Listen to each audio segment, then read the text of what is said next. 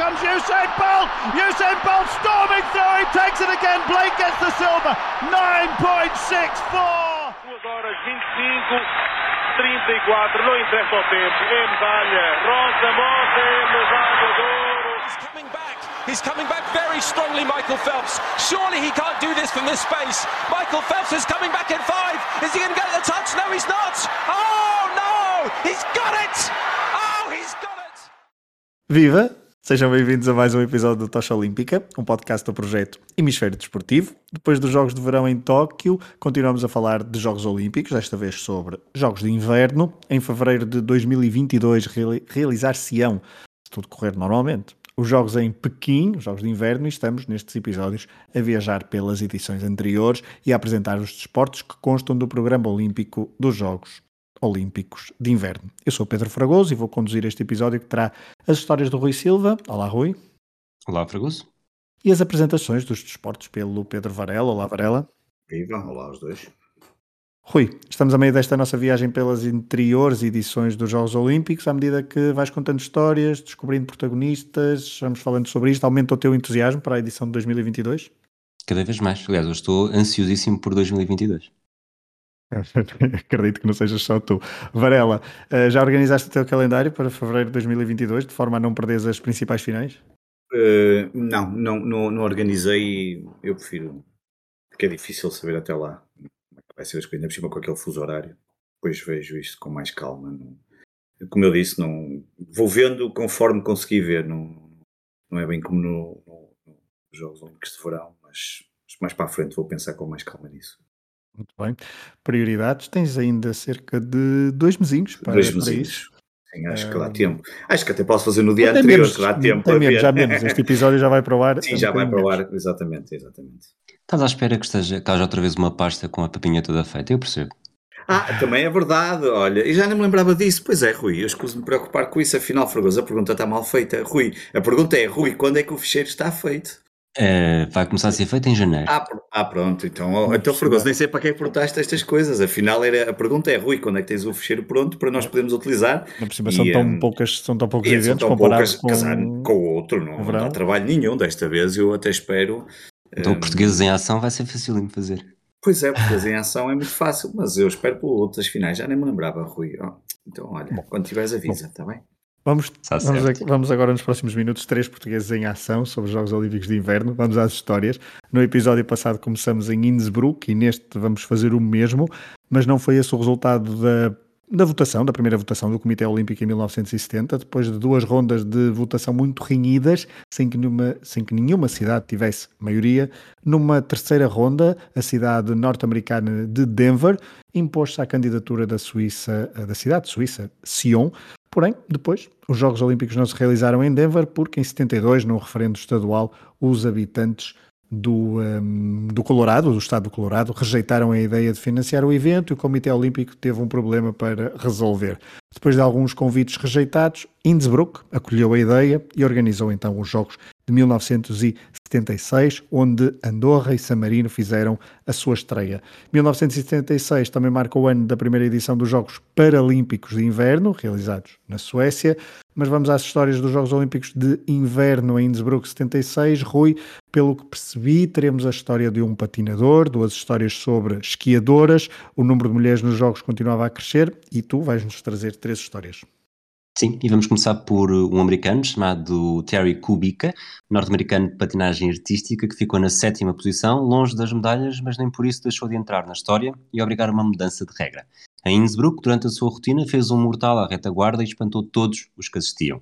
A manobra na altura era legal, mas apenas por haver um vazio na legislação. Logo a seguir, o gesto passou a ser ilegal para preservar a identidade- integridade física dos atletas. Terry Kubica era um patinador muito atlético e fazia do exuberante e da exploração dos limites a sua maior força. Já nesta altura conseguia realizar com sucesso múltiplos saltos triplos. Na final em que ficou na sétima posição, terminou com cinco, estando apenas o mais complicado, o triplo axel, de fora. Sem surpresa, depois de terminar a carreira, Terry Kubica integrou o elenco dos Ice Capades. Estava visto que não havia nada que não conseguisse fazer em patins sobre o gelo e, ao contrário de outro Kubica, escrito de maneira diferente, conseguiu fazer uma manobra perigosa e manter o funcionamento das duas mãos. De Kubica vamos para Galina Kulakova, da União Soviética. A primeira medalha anulada em Jogos Olímpicos de Inverno por causa do doping surgiu apenas oito anos depois de a cerveja ter tramado a equipa sueca de pentatlo moderno. Na Áustria, a soviética Galina Kulakova terminou na terceira posição na prova de 5 km de cross-country, mas perdeu a medalha após ter acusado positiva efedrina num controle antidoping. Kulakova justificou-se, dizendo que a substância estava num spray nasal que costumava utilizar, e apesar de o Comitê Olímpico ter mantido a decisão, a atleta foi autorizada a competir na estafeta dos 4 vezes 5 km, com a conquista da medalha de ouro, e na prova de 10 km, com a conquista da medalha de bronze. Com estes dois pódios adicionais, Kulakova terminou a carreira com 4 medalhas de ouro, 2 de prata e 2 de bronze. Podiam ser 9, mas ficou apenas com 8.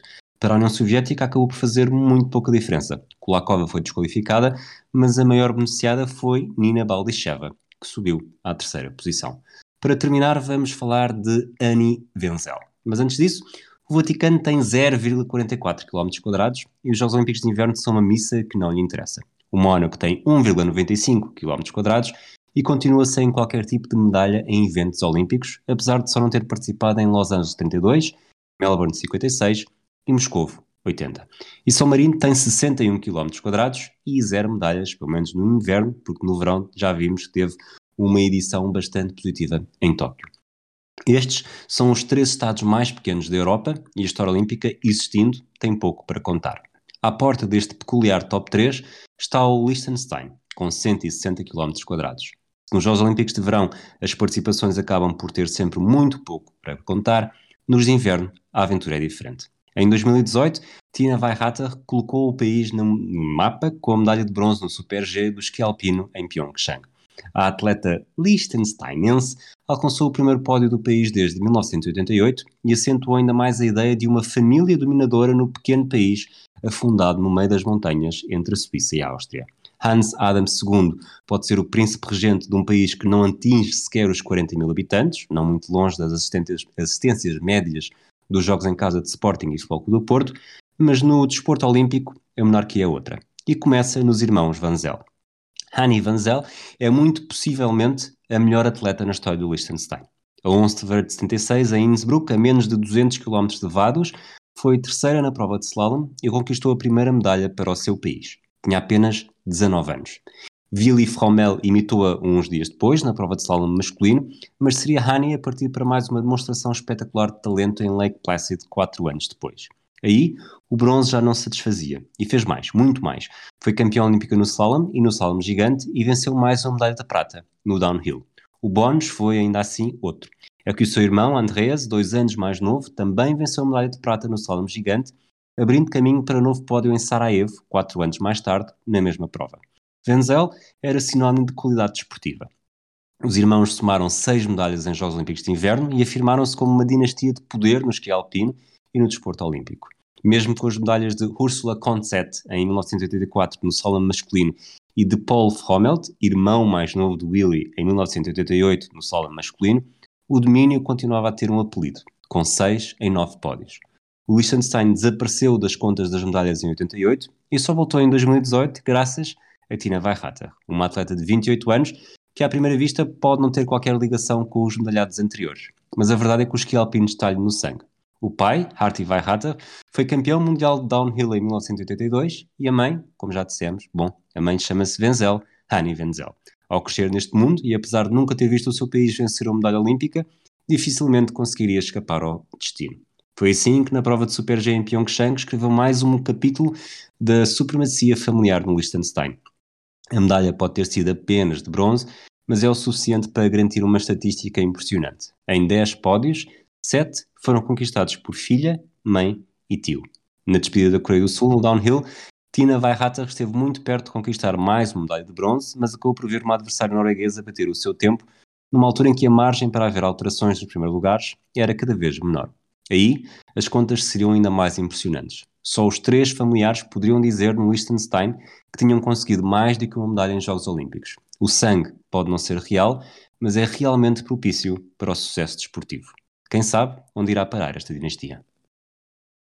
Estes, estes jogos de inverno temos visto muitas histórias de nepotismo, mas enfim, De Innsbruck 76 viajamos agora até outra cidade repetente, Lake Placid, organizou os Jogos de 1980, à semelhança do que havia feito em 1932. Para se ter uma ideia, estiveram presentes em 1980 mais de quatro vezes o número de atletas dos Jogos de 1932. Quanto ao número de delegações, das 17 dos anos 30, passamos a 37 em 1980. Vamos às histórias, nem faço grandes introduções, Rui, porque elas são bastante apetitosas. Sim, começamos por um cirurgião ortopédico, antigo ciclista de estrada e de pista, antigo atleta de patinagem de velocidade. Eric Aiden é hoje tudo isto, mas em 76, quando o americano se estreou nos Jogos Olímpicos em Innsbruck, aos 17 anos, o seu foco era apenas a pista de gelo. Duas semanas antes do início do evento de 76, e já vamos a 80, Hayden bateu o primeiro dos 15 recordes mundiais que viria a ter numa carreira que não ultrapassou os 5 anos. Foi em Madonna di Campilho que estabeleceu um novo máximo mundial júnior nos 1500 e começou a dar nas vistas. A Innsbruck foi sétimo nos 1500 e 19 nos 5000. Nos seis anos seguintes, arrecadou o título de campeão mundial all-round e de sprint, patinagem de velocidade, e marcou o seu nome como um dos nomes a seguir nas Olimpíadas de Lake Placid. Se nessa altura já tivesse a legião de admiradores que hoje é indiscutível, não foi em fevereiro de 1980 que Hayden nos desapontou. O americano participou nas cinco provas de patinagem, dos 500 aos 10 mil metros, e não só venceu cada uma delas, como o fez com cinco novos recordes olímpicos. Foi o primeiro a alcançar o ouro em cinco provas individuais numa mesma edição dos Jogos Olímpicos, um feito que até hoje só foi igualado pelo ginasta Vitaly Sherb em 92 e pelo nadador Michael Phelps em 2008. No Campeonato Mundial de All-Around desse ano, ficou em segundo lugar, atrás do holandês Hilbert van der Duim. E tão depressa como tinha aparecido, Eric Heiden desapareceu do mundo da patinagem de velocidade. Dedicou-se depois ao mundo do ciclismo. Primeiro em pista, chegando aos Mundiais de Brno, em 81, e alcançando um nada espetacular 19 e último lugar na prova de perseguição individual. Na estrada, foi capitão e um dos primeiros membros da equipa 7-Eleven Cycling Team, fundada por Jim Otchovich, seu antigo treinador na patinagem de velocidade. Em 85 fez parte do grupo de ciclistas a correr no Giro de Itália e ganhou no mesmo ano o primeiro campeonato nacional profissional de estrada norte-americano. No ano seguinte participou no Tour, mas sofreu uma queda a cinco dias do final da prova e foi incapaz de o concluir. Quando pendurou por fim os patins e os ténis, Hayden tornou-se cirurgião ortopédico, tendo sido responsável médico pelas equipas de NBA e WNBA de Sacramento, nos anos 90, e depois das equipas olímpicas de patinagem de velocidade. Numa vida que primou pela variedade, Eric Hayden continua a ser reconhecido sobretudo pelos seus feitos na curta carreira enquanto patinador, que levou a presença no Olympic Hall of Fame dos Estados Unidos desde 1983. Em 99, foi incluído na lista de 50 melhores atletas do século XX da ESPN. Ainda assim, Eric Hayden é capaz de não ter sido o americano que mais história fez, ou pelo menos as medalhas que os americanos mais festejaram em 1980. A crise dos mísseis de Cuba foi em 62, durante uma década em que a conquista espacial tinha honras de manchete nas primeiras páginas dos jornais dos Estados Unidos e na União Soviética. Os anos foram passando e, como a tensão arterial, também a tensão política foi subindo e descendo. Até 79, altura em que os soviéticos invadiram o Afeganistão. Jimmy Carter tinha assumido a presidência norte-americana em 77 mas a eventual falta de experiência não fez com que os Estados Unidos deixassem passar esta agressão em claro. O desporto, como em tantas outras ocasiões na história, alcançou o centro do palco. A 20 de janeiro de 1980, em vésperas dos Jogos Olímpicos de Inverno de Lake Placid, o presidente lançou um ultimato a Brezhnev. Ou recuava na invasão no espaço de um mês, ou os Estados Unidos não participariam nos Jogos Olímpicos de Verão desse ano, marcados para Moscou. A ameaça de Jimmy Carter teve poucas repercussões efetivas nos Olímpicos de Lake Placid, que começaram a 14 de fevereiro. O silêncio soviético na resposta ao ultimato não deixou grandes marcas e a comitiva da URSS, com 86 atletas, foi a segunda maior no evento, apenas superada pelos 101 dos Estados Unidos. O medalheiro deu uma vantagem clara à União Soviética nos títulos olímpicos, 10 em 38 possíveis, e o primeiro lugar nesta contabilidade, apesar de ter ficado a umas 23 medalhas totais da República Democrática da Alemanha. Os números, lá está, como sempre, não contam a história toda. Não contam que um dos seis títulos olímpicos dos Estados Unidos foi o mais marcante de todo o evento e que continua a ser, ainda hoje, um dos momentos mais marcantes da história olímpica e da própria Guerra Fria. No hockey do gelo, no hockey em gelo, a 23 de fevereiro, 22 de fevereiro de 1980, isto agora foi confuso, num jogo a contar para a última ronda do torneio, os Estados Unidos surpreenderam o mundo e conseguiram aquilo que passou a ser conhecido por milagre no gelo Os Jogos Olímpicos foram criados, na sua essência, para amadores. Era essa a filosofia que estava na base da ideia levada da teoria à prática por Pierre de Coubertin. Mas com o passar dos anos, a profissionalização dos desportos fez com que se tornasse impossível a ausência de especialistas no evento. O hockey em gelo só se rendeu em 88. Até lá, os profissionais continuaram a não ser autorizados a competir. Ou seja, qualquer jogador que jogasse na NHL estava obrigatoriamente fora da ação. A União Soviética encontrou uma forma de contornar os regulamentos. Apesar dos seus internacionais disputarem uma liga competitiva e serem muito mais experientes do que os rivais, faziam parte de várias empresas do Estado, de onde recebiam o seu verdadeiro ordenado. Por isso, conseguiram somar títulos mundiais e olímpicos consecutivos na modalidade. Os Estados Unidos não replicavam esta artimanha. Campeões olímpicos em 60 pela primeira vez na história, raramente estiveram na luta entre os melhores. Mas 20 anos depois, a jogar em casa e com o apoio do público, a hipótese de disputar uma medalha era grande. Herb Brooks, jogador que ficou de fora por uma unha negra na edição de 60, era o selecionador e lançou um intenso programa de recrutamento para definir a equipa que jogaria em Lake Placid. No total, 68 jogadores apareceram para as captações, nas quais, além de demonstrar as capacidades no gelo, tinham ainda de responder a um teste psicotécnico de 300 perguntas. O objetivo era simples. Herb queria saber exatamente com o que contar em prova, não apenas as dinâmicas desportivas, mas as sociais. Como um dos jogadores, John Harrington, disse, Herb Brooks queria saber os limites de cada jogador, para retirar dele o máximo possível antes que este cobrasse. Puxava por cada um até ao limite, onde sabia que o jogador ia dizer que estava farto, e depois recuava. A União Soviética era a maior potência olímpica no hóquei no gelo. Tinha sido campeã em quatro edições consecutivas, 64, 68, 72 e 76, e aparecia nos Estados Unidos como grande dominadora. A comprová-lo estava o encontro de exibição que fizeram com os americanos no Madison Square Garden, em Nova York, apenas duas semanas antes da cerimónia de abertura. O resultado foi um pesado 10-3. Demorámos muito a entrar no jogo, contou John Harrington. Estávamos a vê-los jogar e quando começámos finalmente a fazer alguma coisa, quando sentimos que merecíamos estar no mesmo ringue que eles, já perdíamos por 8. A diferença de poder era abismal, não apenas para os Estados Unidos, mas para todos os rivais. Tanto que um jornalista do New York Times chegou mesmo a escrever que se o gelo não derretesse e não houvesse nenhum tipo de milagre, os soviéticos iriam ganhar a medalha de ouro, com relativa facilidade. A primeira ronda ajudou a separar o trigo do joio. De um lado, os Estados Unidos somaram 4 vitórias e um empate com a Suécia, conseguindo um total de 25 golos marcados e 10 sofridos e garantindo o apuramento para a última ronda juntamente com os escandinavos. Do outro, os soviéticos iam esmagando os adversários. 16-0 ao Japão, 17-4 à Holanda, 8-1 à Polónia, 4-2 à Finlândia e 6-4 ao Canadá, num total de 51 golos marcados e 11 sofridos. Feitas as contas, partiam como líderes para o ataque às medalhas, frente à oposição dos Estados Unidos, Suécia e Finlândia. Os resultados entre os apurados na primeira fase eram contabilizados no acesso às medalhas, pelo que cada seleção iria fazer apenas dois jogos. Logo a abrir, o tal Estados Unidos-União Soviética de 22 de fevereiro. Com a memória do jogo do Madison Square Garden ainda muito viva, os soviéticos julgavam que tinham um jogo no bolso. Julgavam que estava ganho, porque aquele resultado de 10-3 foi o início do descalabro como confessou mais tarde o selecionador Viktor Tikhonov. Num pavilhão com 8.500 espectadores, na sua enorme maioria norte-americanos, os soviéticos pareceram querer fazer mais do mesmo. Por três vezes, adentraram-se no marcador. Por três vezes, os norte-americanos responderam e igualaram o resultado. Quando faltavam 10 minutos para o final do terceiro e último período, Mike Eruzione lançou a última peça para a surpresa e marcou o 4-3. Assim, de forma inesperada, os Estados Unidos estavam na frente e os soviéticos pareciam incrédulos, a perder o controle e a jogar como não estavam habituados, a perder e precipitados. Os minutos passaram e o choque começou a ganhar contornos cada vez mais definitivos. Na ABC, Al Michaels narrou de forma perfeita o final do encontro. 11 segundos. 10 segundos. A contagem decrescente está em andamento. Morrow passa para Silk. Faltam 5 segundos para o final do jogo. Acreditam em milagres?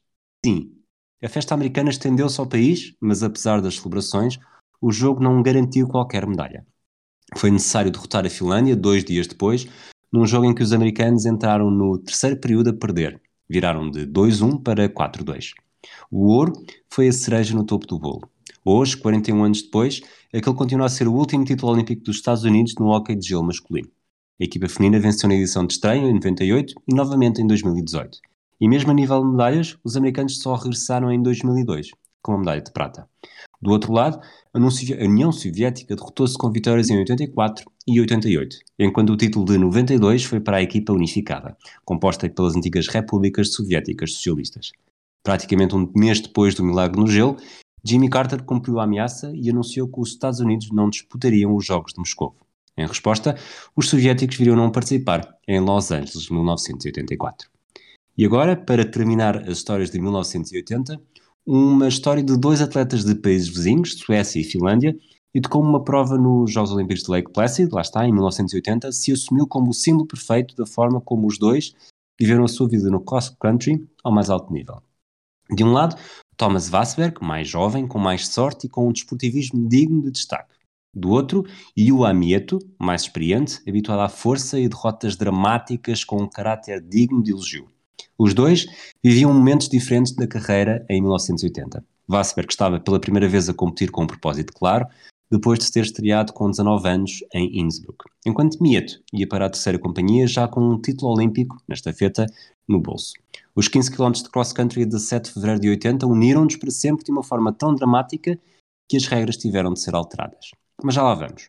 Na prova propriamente dita, Vassberg foi o último a sair para a pista e foi beneficiando do conhecimento dos tempos dos principais rivais.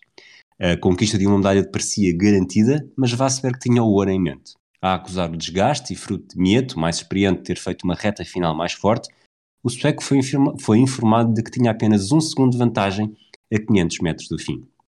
Nessa altura, não pensou em mais nada, alargou o passo da melhor forma possível e deu o que tinha a dar até cruzar a meta. Resultado: medalha de ouro para Vassberg com um tempo um centésimo de segundo mais rápido do que o de Mieto.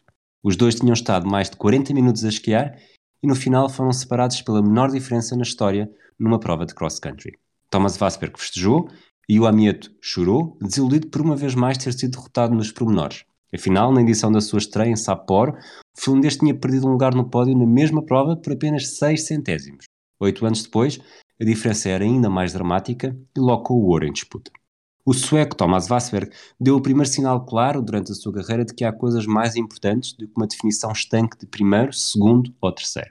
Por isso, por achar que um centésimo de segundo numa corrida de 15 km é insignificante, sugeriu a Iwa Mieto e ao Comitê Olímpico Internacional que as medalhas de ouro e de prata pudessem ser partidas ao meio e novamente fundidas para que os dois atletas pudessem ter ambas. Mieto recusou e o comitê também não achou muita piada mas o episódio surgiu para uma alteração, serviu para uma alteração nas regras. Todos perceberam que uma diferença de um centésimo era ridícula para decidir uma prova deste género, e de em adiante, os tempos dos atletas começaram a ser arredondados à décima. O romantismo e o fair play associados à ideia, porém, fizeram com que o mito urbano fosse crescendo de dimensão e ainda hoje há quem acredite que as medalhas foram mesmo divididas. O feito e o desportivismo de Vassberg mereceram elogios e foi sem grande surpresa que acabou por ser distinguido com medalha sueca atribuída a todos os anos ao atleta que garantiu o feito desportivo mais significativo do ano. Mas Vassberg recusou. Achou que não fazia sentido. Se o seu colega Sven Aka Lundbeck não tinha sido premiado com a mesma distinção em 78, quando conquistou dois títulos no Mundial, ele também não o deveria ser. Dois anos antes, em 78, Lundbeck tinha sido ultrapassado por Bjorn Borg e Ingemar Stenmark tenista tinha conseguido juntar os títulos em Roland Garros e Wimbledon pela primeira vez na carreira, enquanto o esquiador, que ainda hoje detém o recorde de triunfos em provas de esqui alpino, tinha sido campeão do mundo nos eventos de slalom e slalom gigante. A teimosia de Vassberg falou mais forte e recusou-se sempre a receber a medalha até chegar a 2013, já com 57 anos. Lake Placid de 1980 viu então em plena Guerra Fria, tal como há pouco o Rui disse, a delegação soviética conquistar o maior número de medalhas de ouro, 10, mas no total quem conquistou mais medalhas foi então a RDA. Não houve boicotes aos Jogos de Inverno de 1980. A República Popular da China estreou-se em Jogos de Inverno, sem medalhas, é certo, isto depois do Comitê Olímpico ter aceitado as suas reivindicações e ter passado a designar uh, Taiwan como Taipei. Eh, depois de vários anos ter sido designada como República da China. Recordamos que esta presença da República Popular da China em Lake Placid de 1980 foi a primeira aparição em programas olímpicos uh, verão ou inverno desde os Jogos de Verão de 1952 em Helsínquia. A China, a China que nesse mesmo ano, depois em 1980, uh, eh, boicotou os Jogos de Verão de Moscou. Estamos perante claramente um período bastante conturbado politicamente. Varela, o Rui acabou de contar histórias de 1980, uma delas uma das grandes histórias do hockey eh, em gelo dos Jogos Olímpicos, é sobre esse mesmo desporto que nos vais, nos vais falar, vais-nos apresentar este, uh, este desporto uh, hockey em gelo neste episódio, tu já disseste inclusive várias vezes que é o teu favorito, vamos então ao Exatamente. hockey na história dos Jogos Olímpicos. Não é, não é um desporto dos Jogos Olímpicos, é o desporto dos Jogos Olímpicos, apesar do Rui deixarem na sua lista, mas é o desporto dos Jogos Olímpicos. Muito bem.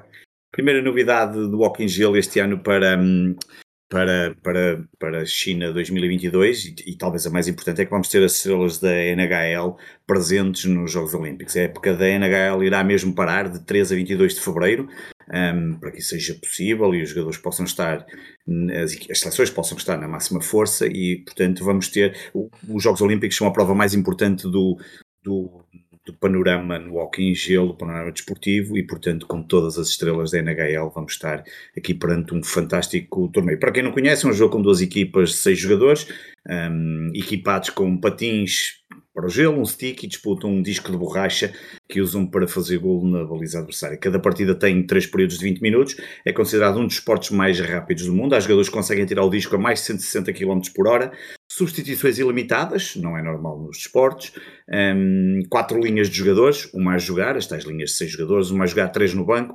É um desporto agressivo, mas que ainda assim tem mais cuidado nos Jogos Olímpicos do que no Campeonato Norte-Americano. Quanto aos favoritos, uh, nos homens o favorito é o Canadá, na verdade, e na verdade nas mulheres também. O Canadá tem nove medalhas de ouro. Pelo Canadá há Sidney Crosby, dos Penguins, e Conor McDavid, a estrela dos Oilers, que, hum, que irá encontrar nos americanos forças contrárias como Patrick Kane, dos Blackhawks, e Austin Martins, dos Maple Leafs. Se Conor McDavid é a estrela dos Oilers e do Canadá. Na Alemanha, o seu companheiro de equipa, Leon Dreisaitl, poderá ter algo a dizer. Aliás, medalha de prata nos últimos Olímpicos. O atual campeão olímpico masculino é a Olympic Athletes from Russia. Na verdade, a Rússia nunca foi campeã olímpica, já foi a União Soviética, já foram os atletas da Rússia, unificada, essas coisas todas, mas a Rússia, enquanto nação, nunca venceu nenhum ouro. Um, convém também relembrar que em 2018, 2018 a NHL não forçou a paragem da temporada e por isso Estados Unidos e Canadá estiveram desfalcados dessas visitas. Ainda assim, do lado do russo, é preciso contar com variedíssimos jogador, jogadores do, do SKA St. Petersburg e do SCSKA de Moscou, um, algumas estrelas, e também algumas estrelas da NHL, como Bobrovski dos Panthers, Nestor Dos Flames ou Barabanov dos Sharks. O campeão do mundo é o Canadá. A Finlândia também terá algo a dizer como vice-campeão do mundo. O campeonato foi em 2021. Um, e, portanto, vamos ter aqui um torneio bastante interessante do lado masculino. Nas mulheres, tudo indica que a potencial final será entre Estados Unidos e Canadá. Tu há pouco dizias, e, e bem, nas mulheres hum, há pouquíssimos, só houve seis campeões olímpicos, quatro do Canadá e, e dois um, dos Estados Unidos, e portanto o que se espera, tudo leva a crer que será mais uma final um, entre Estados Unidos e Canadá. Um, aliás, desde que entrou no programa Olímpico em 88, esta sempre foi a final, à exceção de 2006, quando o Canadá bateu a Suécia por 4-1. Os Estados Unidos são os atuais campeões olímpicos, liderados por Hillary Knick, Brianna Decker e Kendall Coyne Schofield, e foram tudo para revalidar o título. Do lado canadiano, é para contar com Mary Philip Marie-Philippe Paulin, Sarah Nurse e Jocelyn Larocque. Finlândia e Suíça tentarão certamente contrariar este natural favoritismo das duas seleções norte-americanas. Quanto ao calendário, estamos a falar de seis medalhas, que, hum, que vão ser disputadas no Yuksong Sports Center e no National Indoor Stadium. O torneio olímpico tem 12 equipas masculinas e 10 femininas, começa no dia 3 de fevereiro, segundo dia dos Jogos Olímpicos, e vai até ao último dia da competição. Bronze feminino, 16 de fevereiro, final para ouro no dia 17, bronze masculino no dia 19, final para ouro no dia 20 de fevereiro. E portanto sabemos, Varela, que tu no dia de 20 de fevereiro e no dia 17 vai estar a ver, 17, certeza? Sim, sim, sim é bem provável que, que isso aconteça, a não ser que me irritem muito e que os russos estejam de fora. Eu, eu sou muito fã dos russos e uh, esperava, gostaria muito que eles conseguissem uma, uma medalha, finalmente o ouro, mas acho que vai ser muito difícil, mas quase certeza que irei ver as duas finais, pelo menos a final masculina de certeza. Tu e Mr. Putin, mas uh, veremos. Vamos à última viagem deste episódio. depois de Áustria e Estados Unidos. Em 1984 foi nos Balcãs que se realizaram os Jogos Olímpicos de Inverno.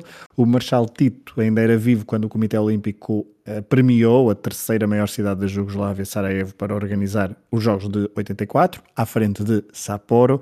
Em Sarajevo, na antiga Jugoslávia e hoje Bósnia-Herzegovina, assistimos a um recorde de número de atletas, 1272, e recorde também do número de delegações, 49, com destaque para as estreias de países como as Ilhas Virgens Britânicas, o Egito, Mónaco, Porto Rico e Senegal. E eu sei que é precisamente sobre um atleta senegalês que tu, Rui, nos queres começar a contar as histórias desta edição de 84, para além de outras duas que metem príncipes e, uma vez mais, disputas desportivas entre irmãos. Vamos a isso. Aluno turbulento, mandaram-no para a Suíça para refrescar as ideias. Aí descobriu a neve e o esqui, a paixão da sua vida, e criou o seu sonho, representar o Senegal nos Jogos Olímpicos de Inverno. O mais maravilhoso é que conseguiu, em Sarajevo, em 84. Se a palavra Senegal e a data 1984 não estivessem na citação anterior, esta podia ser a vida de qualquer atleta dos desportos de inverno. Mas não é. É a de Lamine Gueye, o rapaz irrequieto enviado para a Europa depois da morte do avô, em 68, que fez história e se tornou o primeiro negro a participar numa edição dos Jogos Olímpicos de Inverno.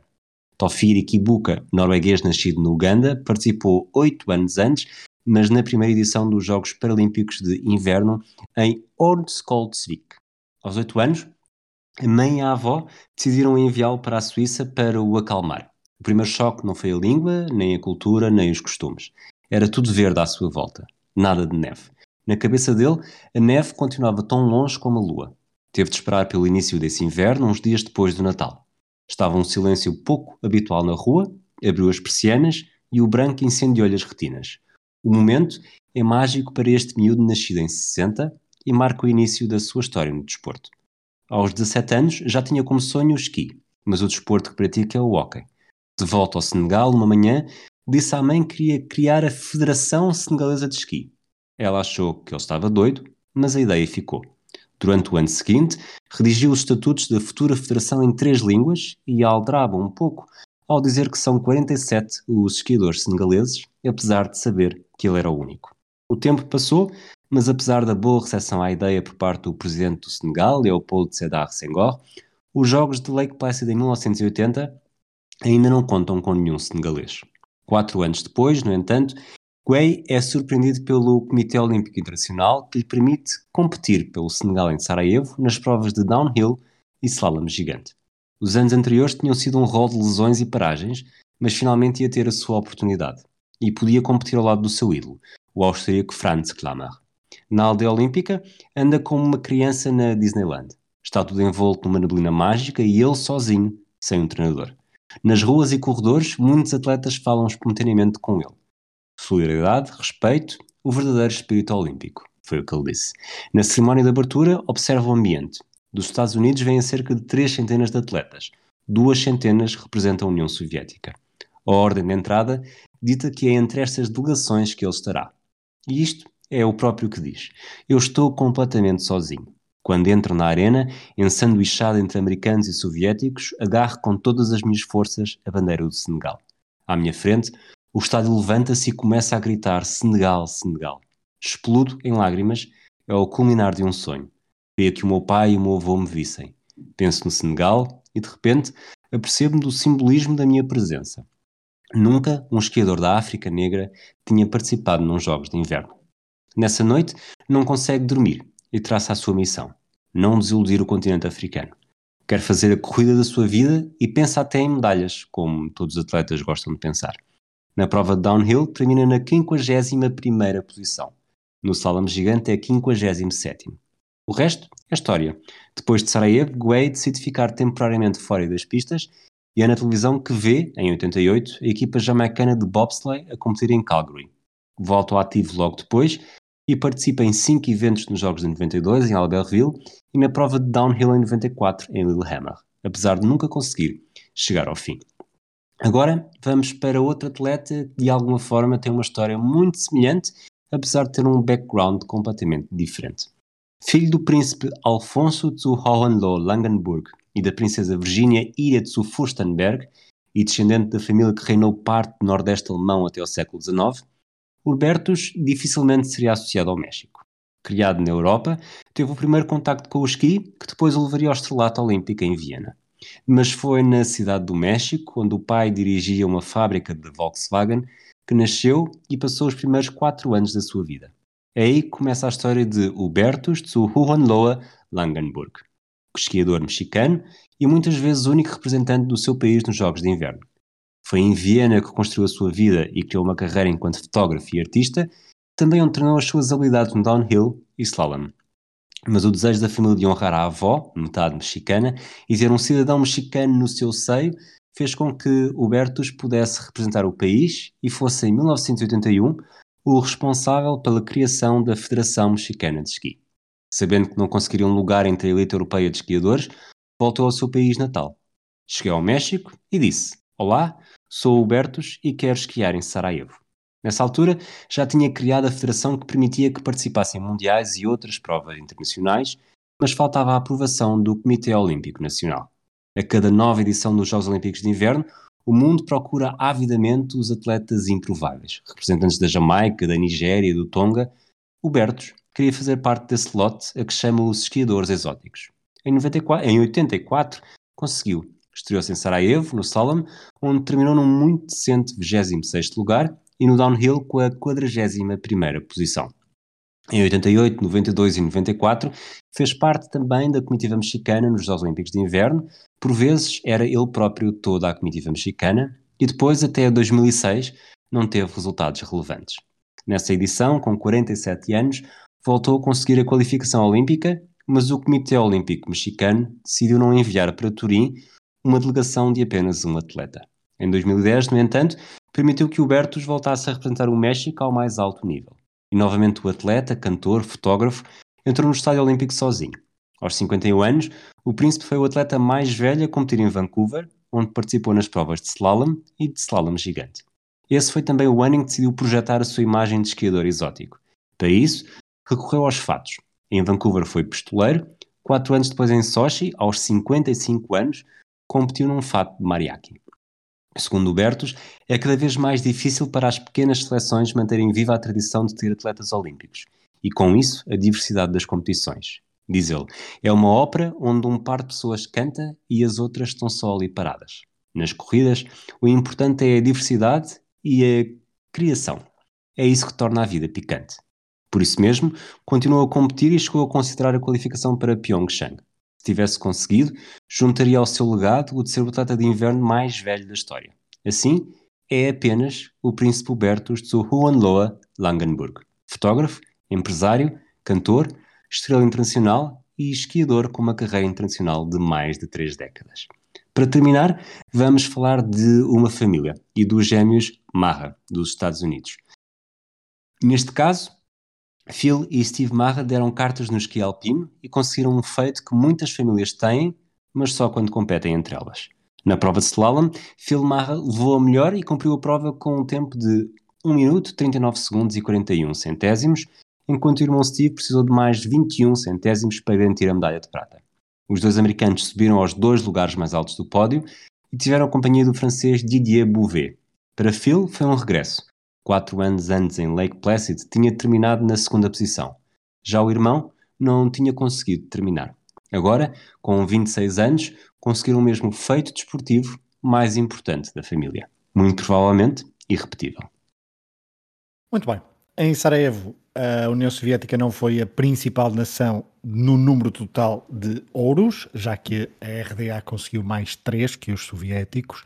Em 1984, a União Soviética iria boicotar os Jogos Olímpicos de Verão em Los Angeles, mas em Sarajevo, mesmo assim, conquistou então o maior número de medalhas, mais uma que os alemães do lado oriental do muro. A Jugoslávia, anfitriã, conseguiu apenas uma medalha de prata, a sua primeira medalha na história em Jogos Olímpicos de Inverno.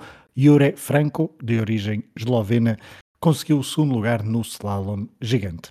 Termina assim então mais um episódio do Tocha Olímpica. Estamos em 1984. A viagem só termina em 2018 pelas anteriores edições dos Jogos de Inverno. No próximo, no próximo episódio, o Varela apresentará mais um desporto olímpico e o Rui continuará a contar as histórias, as principais histórias dos Jogos de, neste caso, 88, 92 e 96. Obrigado por terem estado desse lado. 94. Até... O que é que eu disse? 92 e. Exato, 92 94. e 96, pois. mas temos ali o 94 que é quando quando se desfasar verão e inverno.